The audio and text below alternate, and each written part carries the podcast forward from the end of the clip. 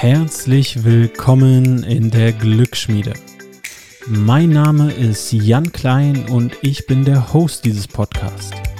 Die Glücksschmiede steht dafür, dass du dein eigenes Lebensglück, dein persönliches Wachstum und deine Gesundheit selber beeinflussen kannst. Hier bekommst du die Inspiration und die Tools dafür. Und zwar von meinen spannenden Gästen und mir natürlich. Und jetzt viel, viel Spaß bei der Episode.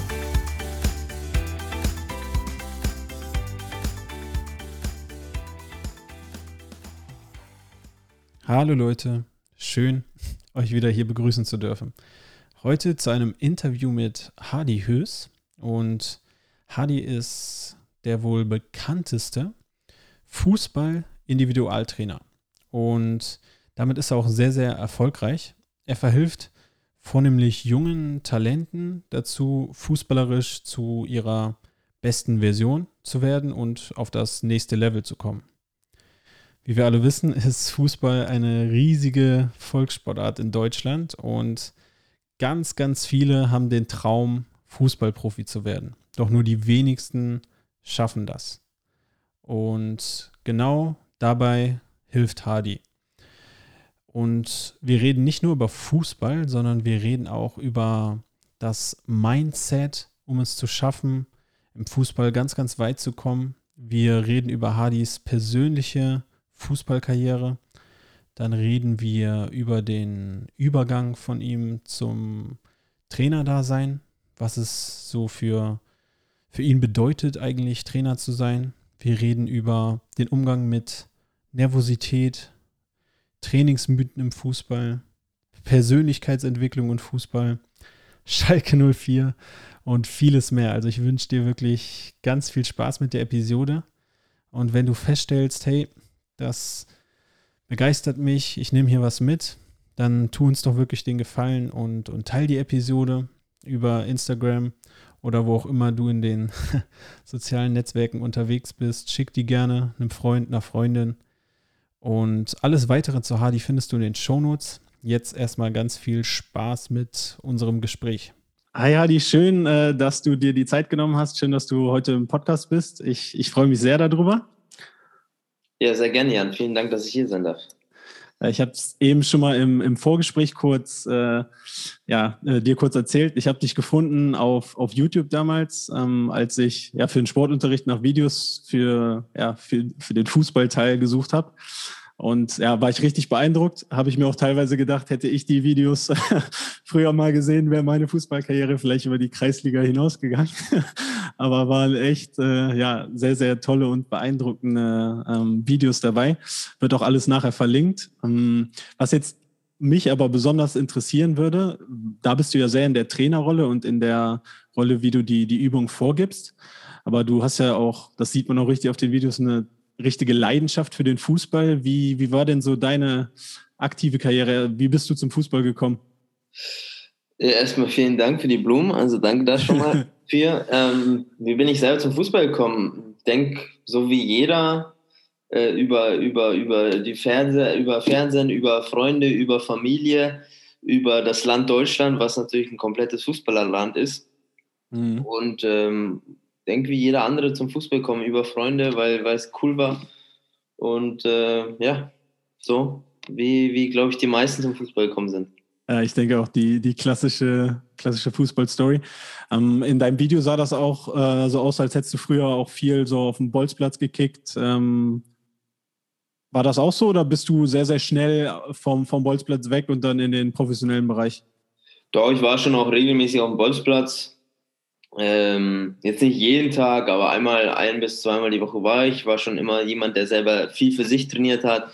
Ich wollte schon irgendwie immer professionell trainieren. Ich weiß nicht warum. Da war ich noch sehr jung und habe mir selber Trainingspläne schon geschrieben und die dann an meine Wand ge ge äh, gehangen. Das, sah, das war alles andere als professionell. Da kann ich mich noch erinnern. Da stand dann immer jeden Tag 15 Liegestützen, jeden Tag 15 Sit-Ups. Ich glaube, das hatte ich an meiner an meiner Tür stehen, bis ich, glaube ich, noch 16, 17 Jahre alt war, weil ich es einfach nicht abnehmen wollte, weil das eine schöne Erinnerung für mich war. Und ähm, ja, aber ich war auch noch äh, auf dem Bolzplatz, also so beides, beides schon immer. Ja, stark. auch stark, wie früh das äh, schon losging anscheinend mit, ja. ja. mit diesem, darüber werden wir auf jeden Fall auch reden, diesem Willen, dass, dass du auch neben dem quasi dem Mannschaftstraining oder neben dem offiziellen Training auch was dafür tust, besser zu werden und diesen Drive da, den du jetzt auch anderen mitgibst. Ich habe in der Vorbereitung gesehen, was ich auch spannend finde, was ja auch ein, ja, da eine andere Jugend ist als bei vielen anderen, die, ähm, die jetzt so die klassische Schulzeit hinter sich haben, dass du ja durch den Fußball auf ein, auf ein Sportinternat irgendwann äh, gewechselt bist. Das ist ja auch ein, ja, ein großer Schnitt ins, ins Leben quasi. Wie ist dazu gekommen und ähm, wie, ja, wie bist du dazu gekommen, dass du dann diesen Sprung gemacht hast?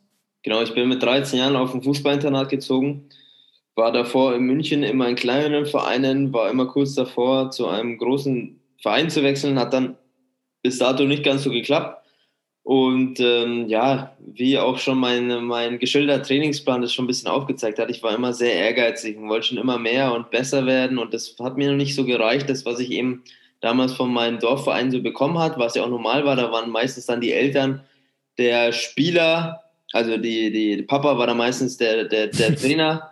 ähm, und das war ja auch alles ganz cool damals, aber es war halt nie alle irgendwas in die richtige, in die professionelle Richtung. Ich hatte Talent und Potenzial und wollte mehr und ähm, dann gab es dann damals so eine, so eine Fußballcamp in Bad Aibling war das da, in Verbindung mit einem Fußballinternat. Dann dachte ich mir, komm, mache ich da mal so eine Probewoche, hieß das, mit Übernachtung und so und schauen wir das mal alles an.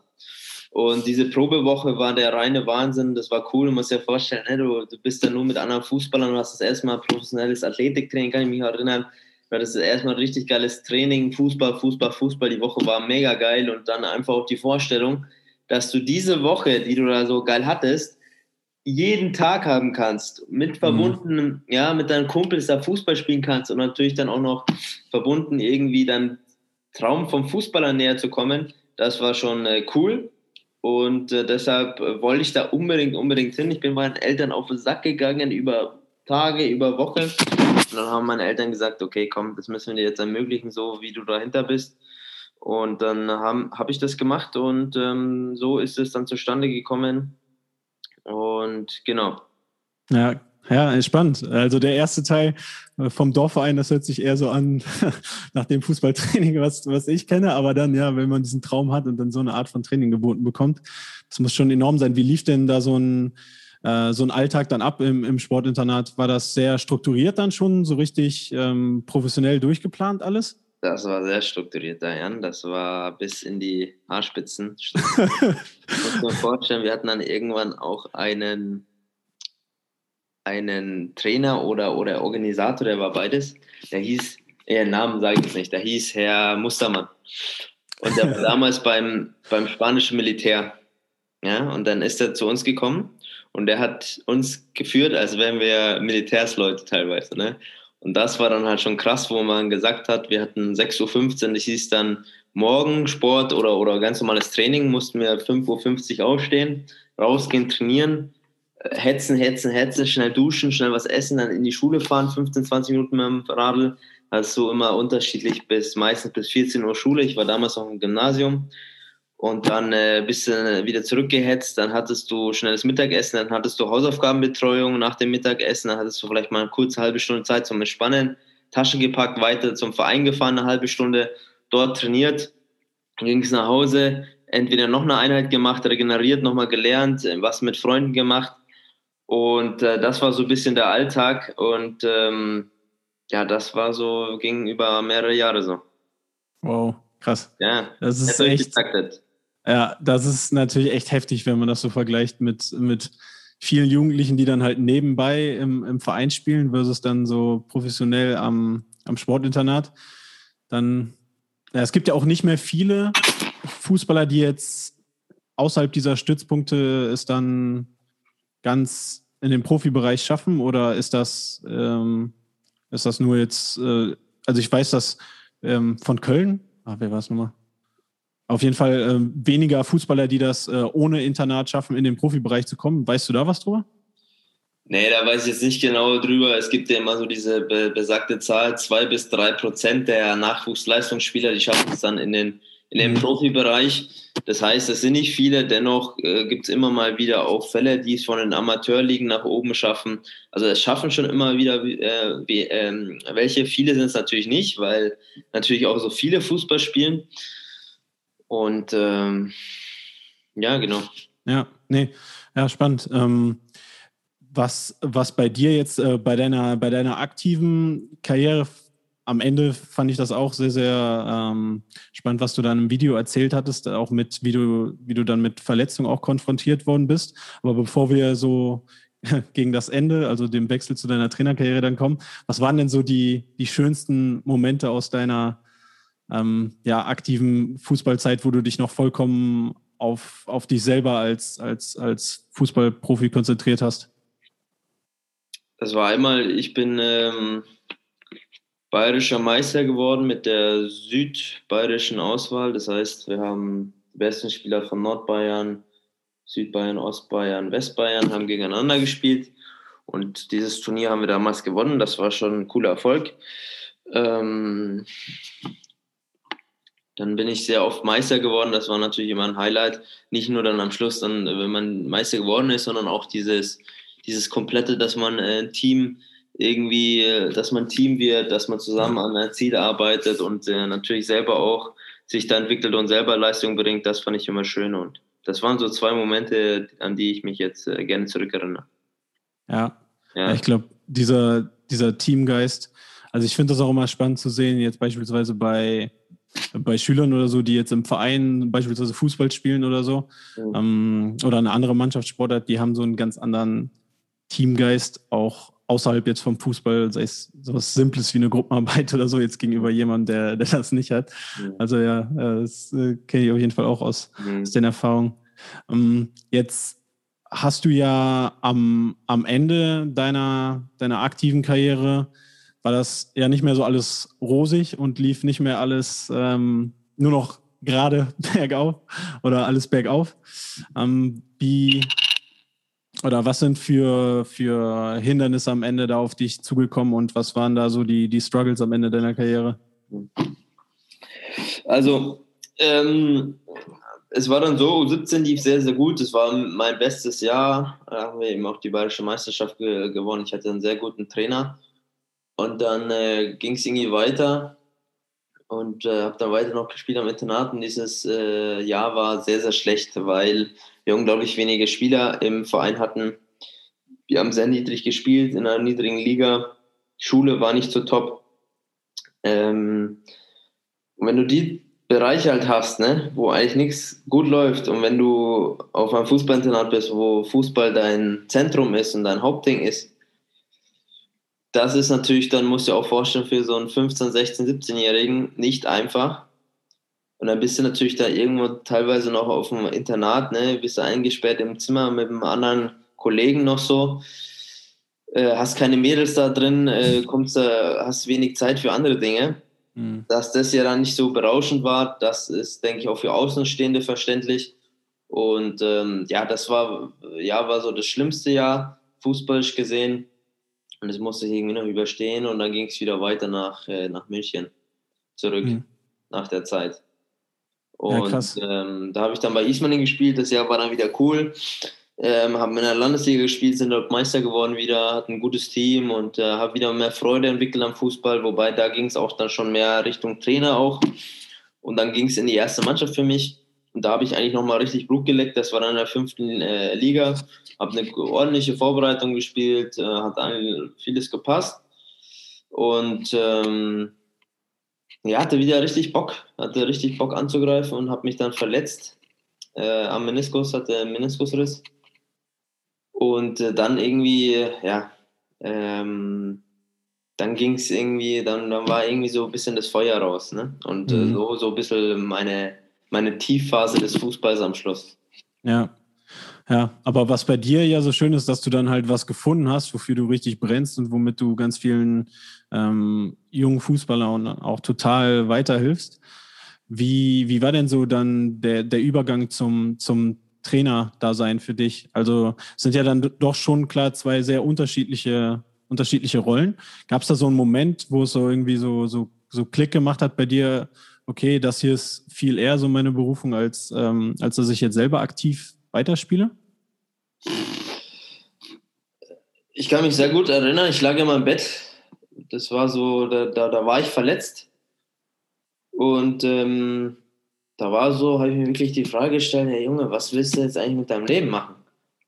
was willst du jetzt eigentlich machen? Also dein ganzes Leben war nur Fußball. Du hast in der Schule kein Fach wirklich gehabt, wo du richtig gut warst. Natürlich außer Sport, aber das war jetzt. ja. So, und ähm, äh, hattest auch nie irgendwie großartig andere Dinge, die dich so mega interessiert haben. Ich habe zwar viele Bücher gelesen und viel auch mit Persönlichkeitsentwicklung mich beschäftigt. Ähm, schlussendlich war es aber nur der Fußball. Gedacht, hey, was kannst du machen? Ich habe damals immer viel YouTube-Videos ge geschaut, da war noch diese Fitnessszene extrem stark. Fand ich ganz cool immer, wie wir das gemacht haben mit den Vlogs und so. Und dann dachte ich mir, hey Junge, warum machst du nicht genau das gleiche über Fußball? Du hast, äh, kannst über deine Erfahrung schreiben und du wolltest schon immer irgendwie anderen helfen. So, und dann von diesem Gedanken äh, habe ich gesagt, okay, da war auch so diese E-Book-Szene und Kursszene da damals ja, warum schreibst du nicht ein E-Book über deine Erfahrungen? Und von genau diesem Gedanken, von dem, was machst du jetzt mit deinem Leben, innerhalb von, glaube ich, was war das, eine Minute, habe ich mehr oder weniger eine neue Karriere gestartet, bin auf meinem Laptop und habe sofort angefangen, dieses E-Book zu schreiben. Und so ist alles gestartet. Ah, krass. Genau. Das, ja, ist richtig inspirierend. Du hast es dann, was dann, also viele ja dann, wo dann, glaube ich, viele auch dran strugglen. Du hast es direkt umgesetzt. Worauf schreibst du das zurück, dass du so äh, von der Idee und bei manchen, die denken dann ein halbes Jahr, ein Jahr darüber nach, zwei Jahre, manche machen es nie. Und du einfach eine Minute danach fängst an, das E-Book zu schreiben? Ja, irgendwie, äh, es war, ich fand, ich habe da, ich habe es gespürt. Ich habe es gespürt und dadurch, dass ich so gespürt habe, wollte ich und, und sofort tausend Gedanken kamen, habe ich, wollte ich es halt sofort aufschreiben und sofort anfangen. Und habe angefangen und äh, neun Monate nicht aufgehört und dann hatte ich mein E-Book mit 17, 18 Jahren war das. Wow. Und ähm, ich kann es dir nicht sagen. Also klar, ich war schon immer jemand, der nach vorne gegangen bin, aber das, hab, das war einfach so, wo ich sage, okay, das hat mich, fand ich so geil, dass ich direkt einfach anfangen wollte. Weil, mhm. ich, weil ich irgendwie motiviert war, da meinen Gedanken umzusetzen. Ja. Ja, hört sich an, als wärst du auf jeden Fall richtig so von innen motiviert gewesen dafür. Ja, ich glaube, das war ein besonderer Moment. Ja, definitiv, auf jeden Fall. Was für dich das Schönste am Trainer da sein? Hm. Ich mag das Persönliche. Und wenn, wenn Spieler Erfolge erzielen und äh, ich Spielern weiterhelfen kann, das mag ich. Das finde ich das Schönste. Ja. ja. Hast du ja auch direkten positiven Impact so auf die, auf die äh, Jungs und Mädels da. Das kann ich mir vorstellen, dass es ja. richtig erfüllend ist. Ja, ähm, es, ist ein, äh, es ist was Schönes, wenn, wenn, wenn du einfach äh, Jungs und Mädels siehst, die, die ein Ziel haben und du da in der Lage bist, denen zu helfen, was du damals nicht so hattest in deren Alter. Klar, ich war dann mit 13 auf dem Fußballinternat, aber ich wollte davor irgendwie immer was professionell machen und hatte immer diesen Drang, ich brauche jemanden, der mir hilft. Und ähm, wenn ich das so ein bisschen sein kann, für diejenigen, was ich damals haben wollte oder nicht hatte, das, äh, und denen dann auch helfen kann, zu ihren Zielen zu kommen, das ist, äh, finde ich cool. Ja. ja. Finde also es ist eine richtig coole Story. Was ich da auch toll dran finde, ist, ich bin auch so ein Fan davon, dass wenn jemand Mühe, harte Arbeit in etwas steckt ähm, und dadurch dann besser wird und sich so jetzt im, im, Fußball beispielsweise, sei es nur sich ins, in die Stammelf spielt oder sowas, dass du den Dinge an die Hand gibst, auch mit deinen Videos, mit deinen E-Books, mit deinen Kursen, dass die neben dem Mannschaftstraining noch selber was dafür tun können. Und ich glaube, das ist wirklich etwas, das gibt es halt echt noch nicht so lange. Ne? So, also, weiß ich, gehen wir 20 Jahre zurück, gab es diese Möglichkeit einfach gar nicht für, für, für Kinder und Jugendliche. Das finde ich richtig, richtig cool, dass du das machst und richtig wertvoll auch. Hm, ich habe jetzt zum Beispiel achte Klasse äh, an meiner alten Schule zwei Jungs gehabt. Ähm, immer wenn ich die äh, gefragt habe, so in Englisch, so, ja, was wollt ihr denn später, äh, später werden? Die immer Fußballprofi. die haben bei, oder die spielen noch bei Uerdingen. Ähm, was, und ich weiß, das fragen dich bestimmt auch viele.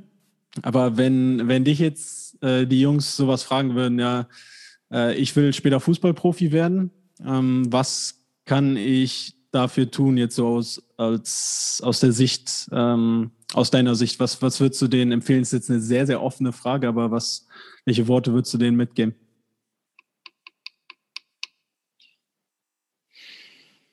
Also die Frage, die, die kriege ich ja jeden Tag gestellt oder habe ich auch persönlich schon gestellt bekommen. Ähm, es geht eigentlich darum, hauptsächlich um zwei Dinge.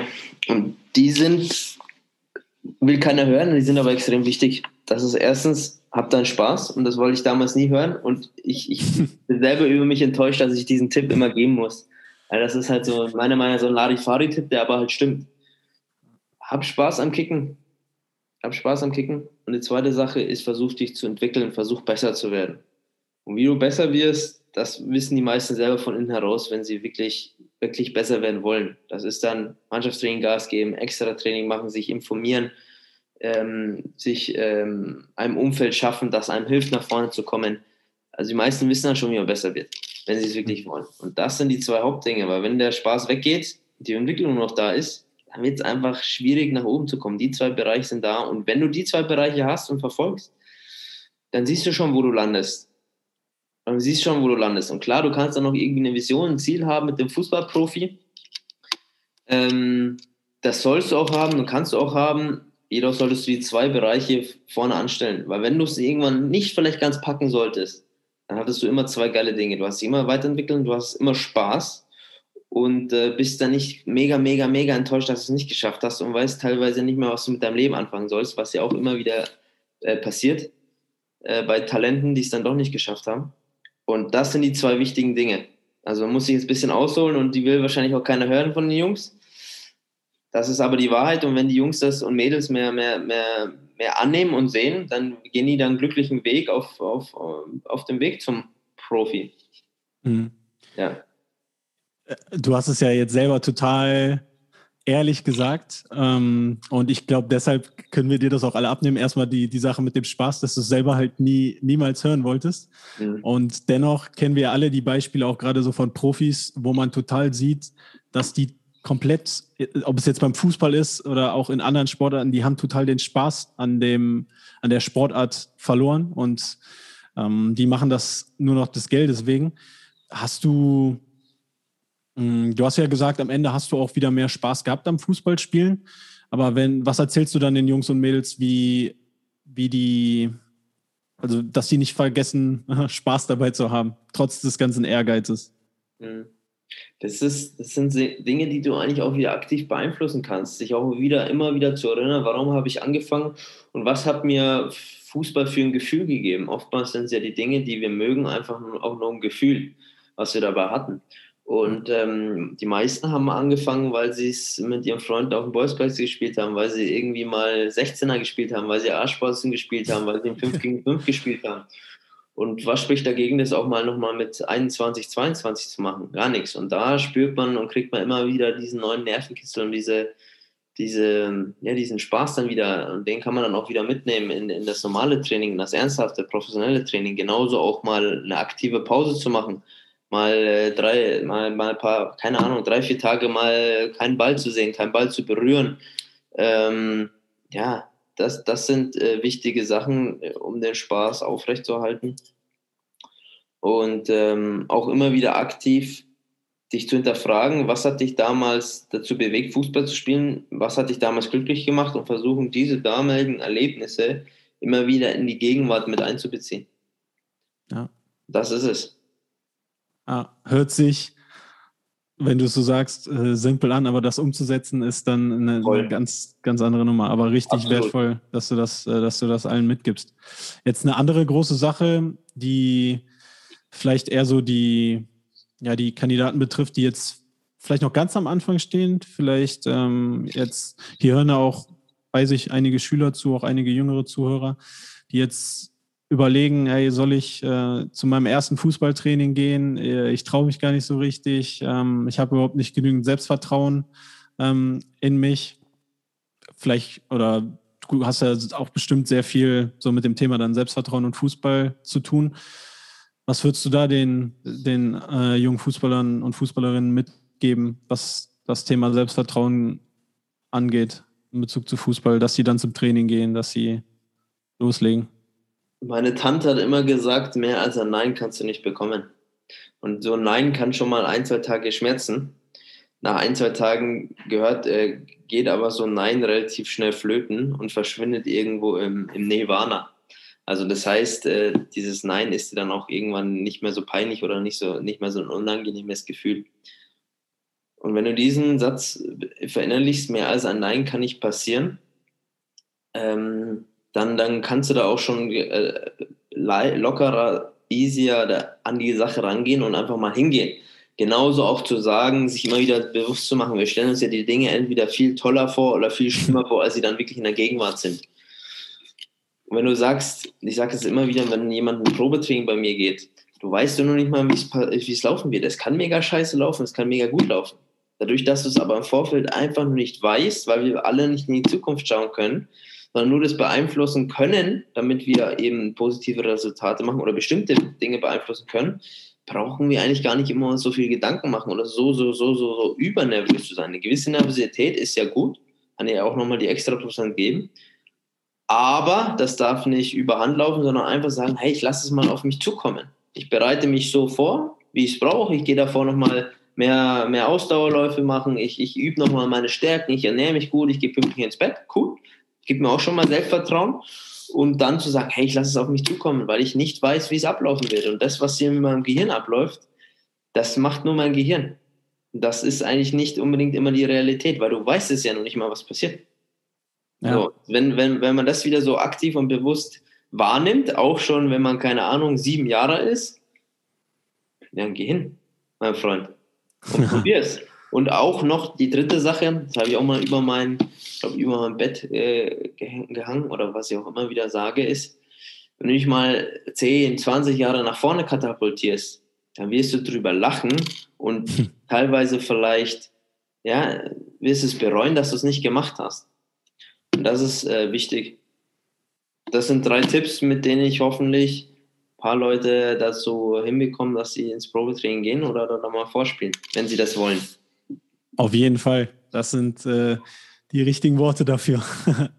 ich finde auch äh, die, die Mischung gut. Also, dass du sagst, du kannst zum einen was machen für dein Selbstvertrauen, indem du halt äh, trainierst, hart an dir arbeitest, Regeneration, Schlaf, Ernährung, indem du all die Sachen beeinflusst, die in deiner Kontrolle liegen, aber dann auf der anderen Seite auch so ein bisschen abgibst, so sagst, okay, wie du sagst, ne, im Kopf malen wir uns immer die allerschlimmsten Szenarios aus, was da alles schiefgehen kann.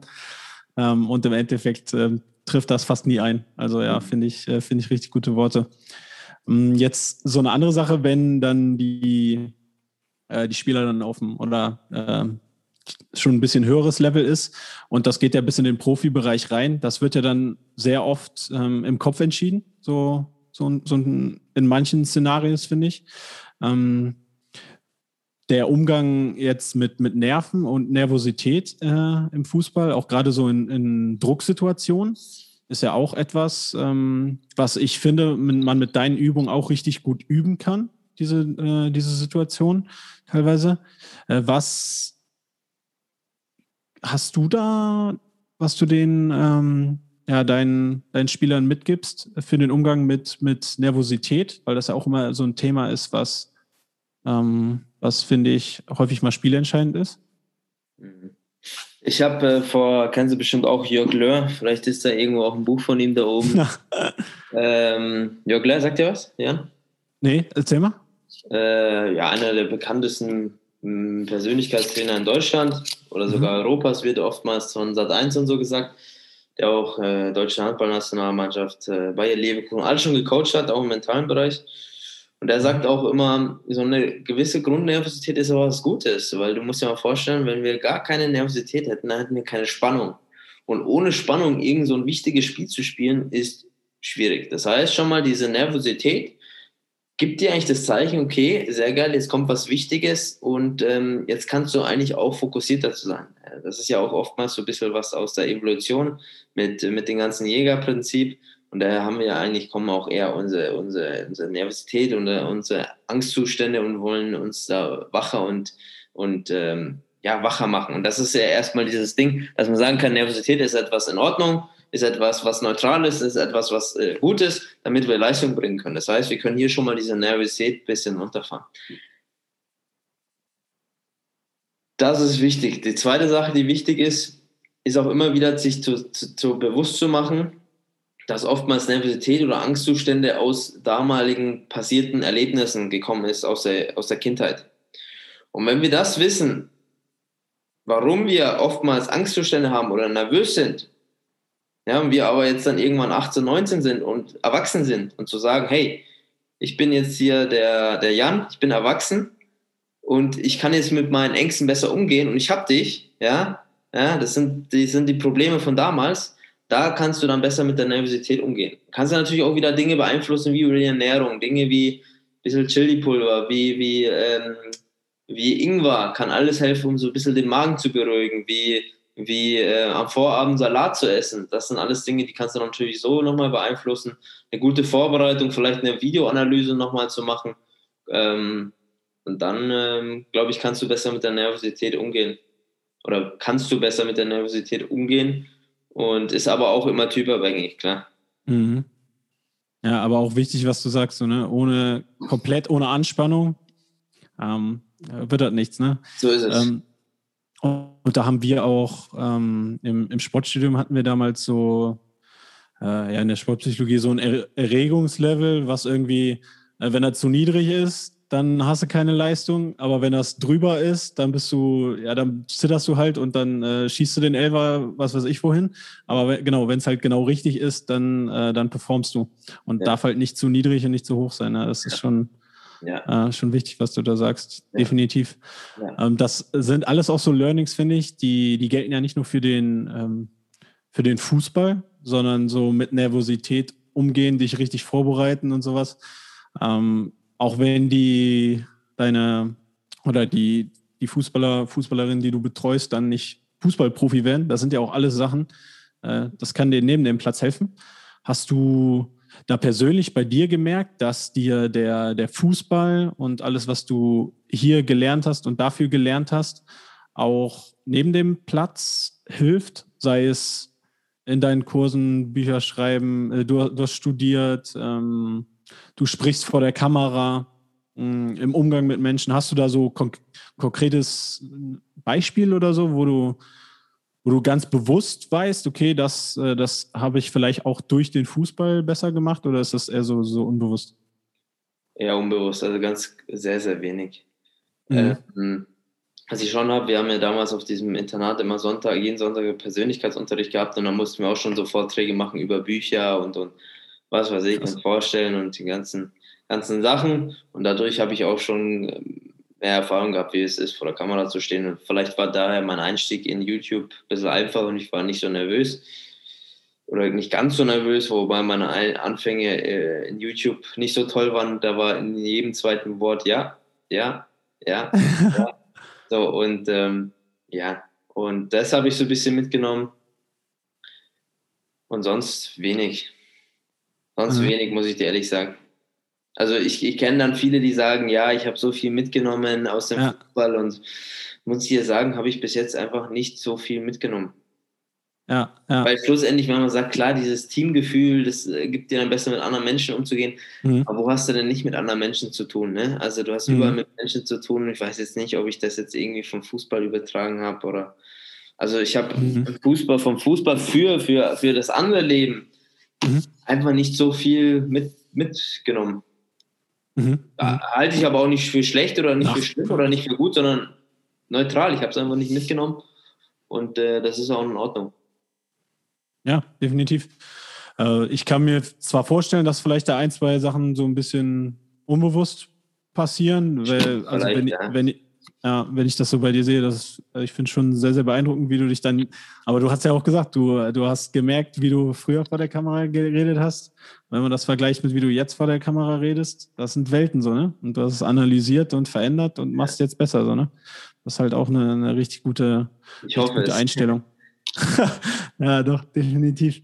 Ähm, wie bist du eigentlich dazu gekommen, dass du gesagt hast, ähm, okay, ich fange jetzt auch mit, mit YouTube an? War das so direkt der Schritt mit, äh, ging das einher mit, ich schreibe ein Buch? Weil das ist ja für viele nochmal ein größerer Schritt. Okay, ich schreibe jetzt nicht nur ein Buch, nee, ich stelle mich jetzt auch vor die Kamera und veröffentliche das vor tausenden von Leuten. Ähm, das ist so einhergegangen mit dem mit dem E-Book. Also war natürlich dann irgendwie auf die Frage, ich will Leuten helfen mit meinem E-Book, wie kommen die Leute an dieses E-Book? Und da war und ist immer noch diese Plattform YouTube mega geil, mhm. um äh, Leuten was zu zeigen, um Leuten zu helfen, um etwas Gutes zu bewerben. Und da war YouTube passend und da war auch wirklich äh, schön, wie du es beschrieben hast das war schon ein großer Gedankenprozess, ne? zu, vor die Kamera zu stellen und vor jedem den Deppen zu spielen. Ich kann mich noch erinnern, wo ich klein war, habe ich mir immer den Kopf gelangt und, und immer, immer, gesagt, wie kann man ein YouTuber werden, da auf die Kamera, vor die Kamera gehen und rumschreien. Ich fand YouTuber sehr peinlich, muss ich dir sagen. Ich wollte es ja. selber nie machen, das habe ich mir fast, glaube ich, schon ja. teilweise geschworen und dann habe ich es dann doch gemacht und es war besonders am Anfang schon komisch, weil dann auch einige reagiert haben und, und äh, ja, am Anfang ist es natürlich, wenn jemand immer was macht, immer so ein bisschen, kommt da immer so teilweise Gelächter auf und so. Und es war besonders die ersten YouTube-Videos schon, und du hast noch selber gespielt, Fußball, ne? Was denken die Mannschaftskollegen von dir? Das war am Anfang schon noch so ein bisschen, wie ich sagen, eine Überwindung, aber das ist dann irgendwie im, im Laufe der Zeit äh, besser geworden. Ja, ja, wie du das beschrieben hast, ich glaube, ähm, das, das hört sich jetzt so leicht an, aber ja, ist schon, äh, ist schon ein großer, großer Step. Und wie, wie, ja, vielleicht hast du es auch unbewusst gemacht, aber wie bist du damit umgegangen? So, ähm, du wusstest, okay, da gucken alle zu, vielleicht kommt da auch mal so ein bisschen Hate, ein bisschen Kritik, ein bisschen Neid äh, bei dir an. Hast du da eine Strategie, wie du mit sowas umgehst, wenn, wenn du dich jetzt so in der Öffentlichkeit gibst? Also damals weiß ich nicht mehr, wie ich das wirklich damit umgegangen bin. Mhm. Ähm, Heutzutage kommt das nicht mehr so oft vor. Ich sag's dir ehrlich, mir ist das relativ wurscht langsam. Also ich denke mir dann immer, teilweise kommentieren dann irgendwelche 30-jährigen anderen und dann denke ich mir, du bist, also es klingt jetzt von oben ab, aber du bist 30 Jahre und schaust dir Instagram-Videos an von einem Jungen, und kommentierst dann irgendwas Schlechtes. Ich habe vor, mit 30 Jahren was anderes zu machen. Also das klingt jetzt mega arrogant, aber so denke ich mir das halt immer so ein bisschen, ähm, ja, dass ich das halt schon teilweise immer ein bisschen peinlich finde, so, so Hate-Kommentare. Und man kennt ja die ganzen Sätze zu den Hatern, das sind eigentlich nur deine Fans und sonstiges. Stimmt wahrscheinlich auch ein bisschen, aber ich bin da sehr entspannt, was Hate oder, oder schlechte Kommentare sind und gehört dazu gehört dazu. Und ich muss auch eins sagen, ich finde es nicht gut, was in der Bundesliga passiert. Und das ist auch viel zu viel, was die Fans teilweise machen mit den Spielern und was auf Schalke passiert ist, ist sehr geisteskrank. Mhm. Meine Meinung ist aber auch so ein bisschen, du hast dich dafür entschieden und du weißt, wie das ist. Ne, ich habe mich auch dafür zu entschieden, mein, mein Gesicht in die Öffentlichkeit zu tun und da kann es einfach auch passieren. Ist das richtig von anderen? Ist das gut von anderen? Wahrscheinlich nicht ich muss damit leben und ich bin da, habe die Entscheidung getroffen und deshalb muss ich, gehört es auch mit dazu. Genauso wie du Lehrer bist, ja, hast du dich entschieden, dass wahrscheinlich irgendwie auch mal zwei, drei Quatschköpfe drin sind, die das Leben schwer machen. Du hast dich auch dafür entschieden und musst das Beste daraus machen und ähm, oftmals beschweren oder Ding oder Ding hilft dir wahrscheinlich auch nicht so viel, ne? So, und ähm, so ist es bei mir auch, dass es einfach dazugehört und ich da darüber gar nicht mehr mir so viele Gedanken mache, sondern äh, ich habe andere Dinge zu tun, um die ja. ich kümmern muss. Das ist ja auch die beste Einstellung dazu, wie du gesagt hast. Das fand ich, äh, ey, welcher Mensch nimmt sich denn aus seinem, oder wer hat denn so viel Zeit in seinem Tag, sich ein Video anzugucken und dann noch Zeit da reinzustecken, so einen Hasskommentar zu verfassen oder über jemanden herzuziehen. Das sind halt auf keinen Fall irgendwelche Menschen, die irgendwas aus ihrem Leben machen. So, ne? Deswegen schon echt eine richtige Einstellung, das einfach komplett so zu ignorieren. Das ist schon top. Jetzt hast du ähm, ja die, die, die, die Schalke-Situation angesprochen. Ähm, also ich bin Schalke-Fan, ja, ich finde es auch. Ähm, ja, kompletter Schwachsinn, was da, was da abgegangen ist. Ähm, das wäre jetzt eigentlich nur eine Überleitung. Ich wollte dich äh, fragen, was äh, war denn für dich so mh, hm, mannschaftsmäßig oder fußballerisch der, der größte Einfluss auf dich? Hast du so ein, hast einen Lieblingsspieler, ein Lieblingsteam gehabt? oder hast? Erstmal erst mein Beileid, dass du Schalke-Fan bist, mein Freund. Nee, Quatsch. Ähm, mein Lieblingsspieler, ich habe damals immer Deko und Riquelme gefeiert. Ich weiß nicht, ob du die noch kennst. Ja. Die fand ich schon zumindest, ja. extrem geile Spieler. Auch Crespo fand ich geil. Und das waren coole Spieler. Schweinsteiger fand ich cool, Thiago fand ich cool. Ja, die fand ich immer von, von Spielstil und von der Persönlichkeit coole, coole Spieler. Ja, ja auf jeden Fall. Ähm, äh, und äh, teammäßig bist du, äh, guckst gern Fußball, äh, also guckst du einfach guten Fußball oder hast du auch irgendein Team, wo du so sagst, äh, das ist mein Lieblingsteam? Oder Ja, ich, ich, ich bin Münchner, ich unterstütze die Münchner Vereine. Ähm, ja, Äh, in München liegt natürlich Bayern auch nah, ne? Also die Mhm. gerne an. Ja. Jetzt, äh, ja gut, Bayern im Gegensatz zu Schalke natürlich gerade sehr oder wie immer sehr erfolgreich. Ähm, jetzt bist du auch gut da drin, so die, die Spieler ein bisschen zu analysieren und äh, zu sehen, was die vielleicht ganz gut machen. Jetzt hat Robert Lewandowski gerade aktuell diesen ähm, Rekord eingestellt. Was macht denn aus deiner Sicht äh, Robert Lewandowski zu so einem guten Spieler?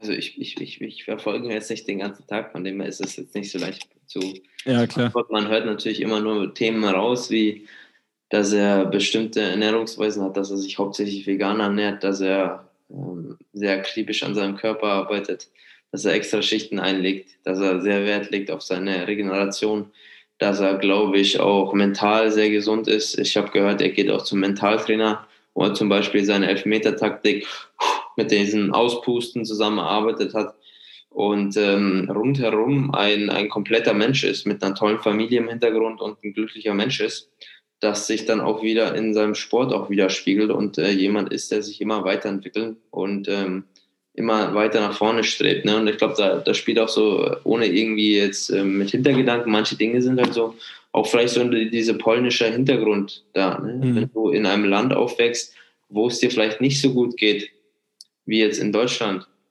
dann gehst du oftmals an Dinge ganz anders dran und das wirst du wahrscheinlich auch dein ganzes Leben mitnehmen, dass du sagst, du bist nicht zufrieden, wenn du mal in einer Saison 30 Tore geschossen hast, sondern du willst immer weiter, um das nicht zu verlieren oder da zu landen, wie es damals war. Und ich glaube, das, das schwelgt unbe unbewusst bei ihm bestimmt auch mit drin. Das fühle ich so ein bisschen bei ihm, ohne dass ich es weiß, ohne dass ich jetzt da irgendwie Schwachsinn erzählen will. Ich, ich glaube es. Mehr kann ich dazu nicht sagen. Das sind die Punkte, die ich vermute, warum er so ein geiler Spieler ist. Und dann kommt natürlich äh, Talent dazu, das ist eh klar. Mhm. Ja. Ja, interessant deine Ansichtsweise. Andere Frage, anderes Thema. Ähm, ähm, also ich habe schon erwähnt, meine fußballerische Karriere, die hat nicht so wirklich über Kreisliga hinaus ähm, oder lief nicht so wirklich über Kreisliga hinaus. Und ähm, ich habe jetzt auch, äh, muss man ehrlich sagen, ähm, wenn ich so im Sportstudium geguckt habe, was so Background der äh, Studenten da war, ähm, von der Sportart her und wie die dann so an, wir mussten ja ganz viele unterschiedliche Sportarten dann machen. Und dann war das halt so die Jungs, die auf sehr hohem Niveau Fußball gespielt haben. Okay, die, hatten, die hatten auch eine gute Grundathletik, hatten auch eine gute, hatten auch gute Grundvoraussetzungen so für andere Sportarten. Ich habe in meiner Einschätzung ähm, kein gutes Fußballtraining erfahren in meiner Jugend. Ähm, du wertest jetzt äh, das äh, Fußballtraining auch sehr, sehr auf und ich habe auch schon Übungen, die du vorstellst, auch ähm, im Unterricht ähm, gemacht. Was, was sind denn so für, für Mythen oder verbreitete Fehler, die du siehst, die es im Fußballtraining gibt? Habe darüber so schon, schon mal ein Video gemacht, ne? aber das, das ging schon mehr so in diese individuelle Richtung. Ähm, das, das, ich will es nicht mal also Mythos nennen, sondern das Größte, was verbessert werden muss, ist das Menschliche und wie du mit den Kindern umgehst. Trainings, Ansprachen, Trainingskritik ist oftmals schneller, besser, Körper drüber, beim Torkurs ist ähm, solche Geschichten und da, da fehlt das Menschliche dahinter. Und wenn du dir das Menschliche dahinter hast, dann klappt alles schon viel besser. Und ähm, das ist schon mal die eine Sache, wo ich einen Ansatz sehe, den man besonders in den, bei den, den, niedrigen Mannschaften haben muss, dass man die Trainer ausbildet, ja, dass die pädagogisch besser sind. Da ist oftmals gar keine Pädagogik dahinter, sondern einfach nur wird reingeschrien, um die drei Punkte zu bekommen, weil die über ehrgeizig sind und, und werden da teilweise angeschissen, die Spieler. Und ähm, das muss auf jeden Fall verbessert werden. Und äh, sonst ein Trainingsmythen, ja, weiß gar nicht mehr, ob es so viel Trainingsmythen, ob mehr ist gleich mehr, klar, das ist, äh, das ist auch so ein Ding, dass immer mehr gleich mehr ist, nein, sondern es ist äh, Arbeit plus eben äh, Erholung ist der Erfolg und nicht nur Arbeit. Das ist vielleicht so ein Trainingsmythos. Und sonst ähm, ja, beschäftige ich mich jetzt eigentlich auch nicht mehr so viel damit. Ich habe, glaube ich, mal ein Video gemacht, wer es gerne anschauen will und sich dazu interessiert, der schaut es mal gerne an. Da habe ich, glaube ich, fünf, sechs Themen mal, ähm, fünf, sechs Mythen aufgedeckt oder besprochen. Ähm, genau. So ja. viel mal zu dem. Nee, ist ja, aber auch gerade diese Ansprache, das kann ja schon bei jemandem, der jetzt vielleicht mental nicht so stark ist, ähm, schon, wir haben über Spaß geredet, den Spaß am Fußball schon deutlich einschränken, ne? wenn die Absolut, Trainer voll. da nicht richtig ausgebildet sind. Das ist ja schon ein richtig wichtiger Punkt. Ähm, ja, äh, vor allem da schließt sich dann ja auch so ein bisschen der, äh, der Kreis. Du hast jetzt ein paar Mal über ja, zwei Dinge, Athletik und Ernährung ähm, gesprochen, was ja auch anscheinend eine immer, ja auch jetzt nicht nur im Fußball, aber in vielen Sportarten immer wichtigere Rolle spielt. Äh, wie siehst du so den Zusammenhang von ähm, Athletiktraining und, und Fußball? Also auf die Performance gesehen. Es, spielt das eine Rolle oder reicht es, ähm, mit dem Ball zu trainieren? Von meiner praktischen Sicht spielt es ganz klar eine Rolle und es wird auch eine Rolle wissenschaftlich haben. Nur du, du musst natürlich immer hinterfragen. Wenn du ein Tor schießt, du gehst hoch zum Kopf und schießt ein Tor, kannst du es natürlich nicht nachweisen, ob dieses Tor jetzt passiert ist, weil du 10 Kilo mehr Kniebeugen gemacht hast. Kannst du einfach nicht nachweisen. Kannst mhm. du nicht nachweisen. Ne, du hättest vielleicht auch davor, bevor du das Krafttraining gemacht hättest, hättest du vielleicht trotzdem den Kopfball gemacht. Vielleicht nicht, vielleicht schon. Also du kannst es nicht 100% messen, weil Fußball einfach so variabel ist. Jede Situation ist irgendwie anders. Ja, es spielen so viele Faktoren mit, wie, wie bist du mental drauf. Von dem her kannst du es nicht hundertprozentig sagen. Kann, geht nicht. Kannst du nicht sagen. Du kannst nicht mal sagen, wenn du um eine halbe Sekunde schneller wirst, ob du deshalb jetzt so viel besser spielst. Du kannst es nicht sagen. Also du mhm. kannst es einfach nicht sagen. Du kannst es nicht äh, hundertprozentig äh, messen. Also klar, mhm. vielleicht schießt du jetzt wegen einer halben Sekunde, schießt du fünf mehr Tore, aber du kannst nicht 100% sagen, dass diese fünf Tore wegen diesem Schnelligkeitsding ist zu 90 Prozent ist es so, aber die anderen 10 Prozent kann wegen jeder anderen Sache sein. Mhm. Dass du einen besseren Trainer neu bekommen hast, dass du äh, besseren, äh, in, in, der Winterpause einen Spieler bekommen hast, der die Be Flanken besser spielen kann, weil mental du keine, äh, zu Hause vielleicht ein Kind bekommen hast, das hat denen auch schon gegeben, weil du eine bessere Note in der Schule hast. Also du kannst es nicht hundertprozentig beweisen, dass das damit zu tun hat. Wissenschaftlich gesehen. In der Praxis kannst du schon ganz klar sagen, okay, ja, macht mich besser und mhm. natürlich, wenn du kräftiger bist, wenn du schneller bist, hast du dann auch ein ganz anderes Selbstvertrauen auf dem Platz, als wenn du es nicht hast. Das hat auch schon Nico Kovac gesagt, wenn, wenn du fit bist, dann hast du ein ganz anderes Selbstvertrauen auf dem Platz. Und äh, das stimmt. Und von dem her sage ich jetzt mal zu 90 Prozent, klar, wenn du ein Athlet bist, dann bist du ein besserer Spieler. Und das äh, predige ich auch ähm, und äh, wird immer wichtiger. Und äh, ja. ja. Um das nochmal ein bisschen auszuholen. Nee, gut, Aber dass du ausgeholt hast. bin ich der festen Überzeugung, dass die Athletik dich unfassbar weiterbringt. Und ganz, ganz ja. wichtig ist. Ja, würde ich auf jeden Fall mitgehen. Wie, äh, du hast äh, eben gesagt, ähm, sowas wie ein Salat am Abend davor essen, ähm, ist für den einen oder anderen ganz gut. Was ist bei dir, mh, hm, du beschäftigst dich auch mit Ernährung. Ähm, was sind so deine Top 3 Mahlzeiten, die du gerne ähm, zu dir nimmst? Du, du bist ein sehr athletischer Mensch, der sehr viel Sport macht. Ähm, hast du da so Klassiker, die du, die du gerne, was du gerne isst? Also ich liebe mir so eine Couscous, Couscous Bowl zu machen, weil die ist extrem geil, Nährwert, lecker und schnell gemacht. Und das wollen oftmals Sportler, was einfach ist. Ah. dann, das ist eins, ich liebe so Smoothie Bowls, diese mega geil, so eine Acai Bowl, ähm, so eine flüssige, kann man, wer nicht weiß, was das ist, so ein flüssiges, flüssiges, ja, flüssiges Müsli, sage ich jetzt mal, ja. oder flüssige Bowl, flüssiger Smoothie, wo du eben noch Früchte, Nüsse dazugeben kannst oder Crunches. Das feiere ich auf jeden ja. Fall. Ähm, und sonst, dritte Mahlzeit ist, ähm, ah ja, was ich schon auch liebe, ist, ist Müsli. Also ist wirklich einfach ja. ganz klasse scharfe Flocken mit Obst. Äh, da könnte ich mich, äh, könnte ich mich äh, ganze Woche davon ernähren. Wenn es ja. ist. Ja, sehr schön. Ja. Also ich stimme zu, die müssen, die müssen einfach sein, die müssen schmecken und halt auch was bringen. So. Und das, äh, auf jeden Fall passt das vor all den drei. Ähm, jetzt geht es so Richtung Ende unseres äh, Gesprächs. Mhm. Ähm, ich stelle immer am Ende eine Frage meinen Gästen und zwar mh, hm, will ich das Ganze auch immer so ein bisschen auf das Thema, ja, dass wir halt auch, du hast gesagt, wir wollen Spaß am Fußball haben, wir, was ja dann auch im Endeffekt dazu beiträgt und ich finde, dazu trägt Sport eine riesige Rolle, weil dass wir ein glückliches Leben führen, so was wir an sich alle wollen. Mh, hm, Du machst ganz viel, du erstellst Kurse, machst Videos, du hilfst ganz vielen unterschiedlichen Athleten.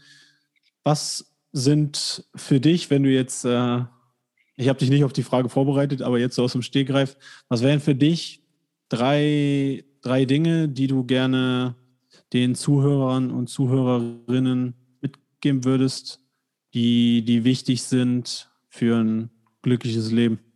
Sagen wir mal nochmal, was so deine ähm, das, der Podcast kam jetzt sehr, sehr spontan auch rein. Ich glaube, du hast mir vorgestern geschrieben, heute nehmen wir den Podcast auf. Ja. Ähm, was ist denn nochmal so genau deine Zielgruppe? Also, wer, wer hört dich an hauptsächlich? Erwachsene, Kiddies? Oder alle? Ähm, bunt gemischt? Bunt gemischt, einfach an sich nicht äh, Kiddies. Aber dadurch, dass ich halt Lehrer bin, hören halt auch viele Schüler dazu. Ne? Aber es ist jetzt nicht explizit für, auf Schüler ausgerichtet. Also auch ähm, Studenten, Erwachsene, ja. Junge Erwachsene, würde ich sagen.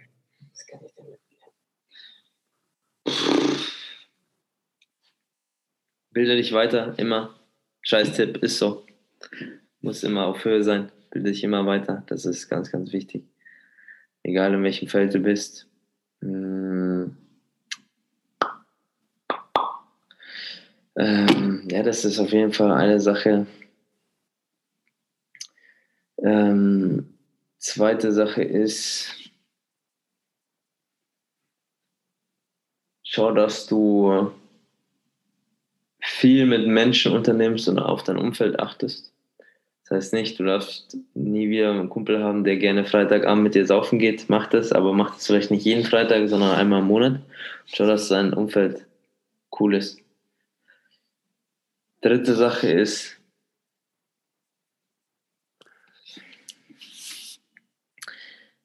dritte Sache ist, ähm, bekomm, deine, bekomm deine Gedanken unter Kontrolle. Bekomm dein Gehirn unter Kontrolle. Das ist wichtig. Das ist wichtig, weil äh, schlussendlich im Leben geht es darum, glücklich zu sein. Und ähm, oftmals ist das, was da oben, was wir denken und wie wir fühlen, der Hauptpunkt, ob wir dann glücklich sind oder nicht. Mhm. Das sind so drei Punkte, die ich denen mitgeben will. Ob ich das jetzt schon befugt bin, das, das zu machen mit meinen 22 Jahren, das weiß ich nicht. Das sind Punkte, die mir wichtig sind, die äh, ich beachte. Und ähm, kann mir ja gerne mal jemand schreiben, ob die Punkte für den sinnvoll geklungen haben oder nicht. Und ähm, genau. Richtig gut, Mann. Also fand ich, ihr habt gemerkt, das war auf jeden Fall ähm, ja, aus dem Herzen. Das war komplett ohne Vorbereitung. Wie gesagt, das Interview ist echt spontan zustande gekommen. Ähm, also ja, toll. Also finde ich äh, sehr, sehr schön. Dann würde ich gerne, dass du noch den ähm, Zuhörern und Zuschauern ähm, sagst, je nachdem, wie ihr das jetzt, ob ihr euch das anschaut oder anhört, ja, wie sie mehr über dich herausfinden können, wie sie mehr über deine, deine Kurse herausfinden können, wie sie mit dir in Kontakt treten können.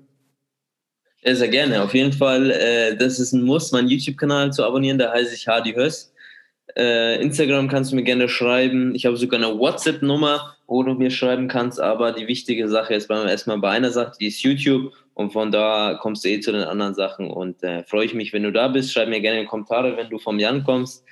ähm, dann weiß ich, okay, die Community, die kommt von, äh, oder die Leute kommen von Jan, die hören Jan zu.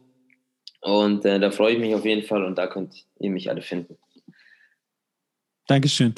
Ja, also dann bleibt mir wirklich äh, auch nur nochmal Danke zu sagen, Hadi. Also ich fand deine äh, Videos und den Content, den du lieferst, halt ähm, richtig, richtig, ähm, da ist richtig viel Mehrwert drin. Und ähm, du hast eine coole Art, das rüberzubringen. Das catcht auch ganz viele. Auch ich denke, das catcht auch ganz viele Jugendliche. Und ähm, ich bin auch gespannt, was da in Zukunft kommt. Ich werde sicherlich das eine oder andere auch für den Sportunterricht von dir übernehmen, wenn es wieder äh, an Fußball rangeht.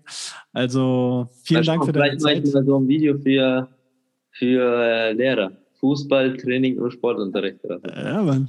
Dann, kann ich das, dann spiele ich einfach das Video ab. hey. Ja, ist gut, ne? Dann kannst du draußen Capri-Sonne oder ein Bier reinzischen. Schön Richtig. Wetter und die machen dann drin die Übungen. Ein klassischer Sportlehrer dann, ne? Ja. Ja, ja, also vielen, vielen Dank. Ja, ich sag danke, Jan. Vielen Dank für deine Aufmerksamkeit. Wenn du keine Folge mehr verpassen willst, dann abonniere doch jetzt den Podcast. Wenn du deinen Teil dazu beitragen willst, dass noch mehr Menschen ihr eigenes Lebensglück in die Hand nehmen, dann hilfst du uns, wenn du dem Podcast bei iTunes eine positive Bewertung hinterlässt. Dann werden einfach noch mehr Menschen erreicht. Oder wenn du diese Folge in den sozialen Netzwerken teilst, oder auch gerne einem Freund oder einer Freundin schickst. Du kannst mir auch jederzeit Fragen stellen oder Feedback geben. Am besten machst du das einfach bei Instagram an janklein.official oder per E-Mail an jk.klein.info at gmail.com. Ich bedanke mich nochmal von ganzem Herzen für deine Zeit und ich würde mich sehr, sehr darüber freuen, wenn du in der nächsten Episode wieder dabei bist. Und bis dahin alles Gute.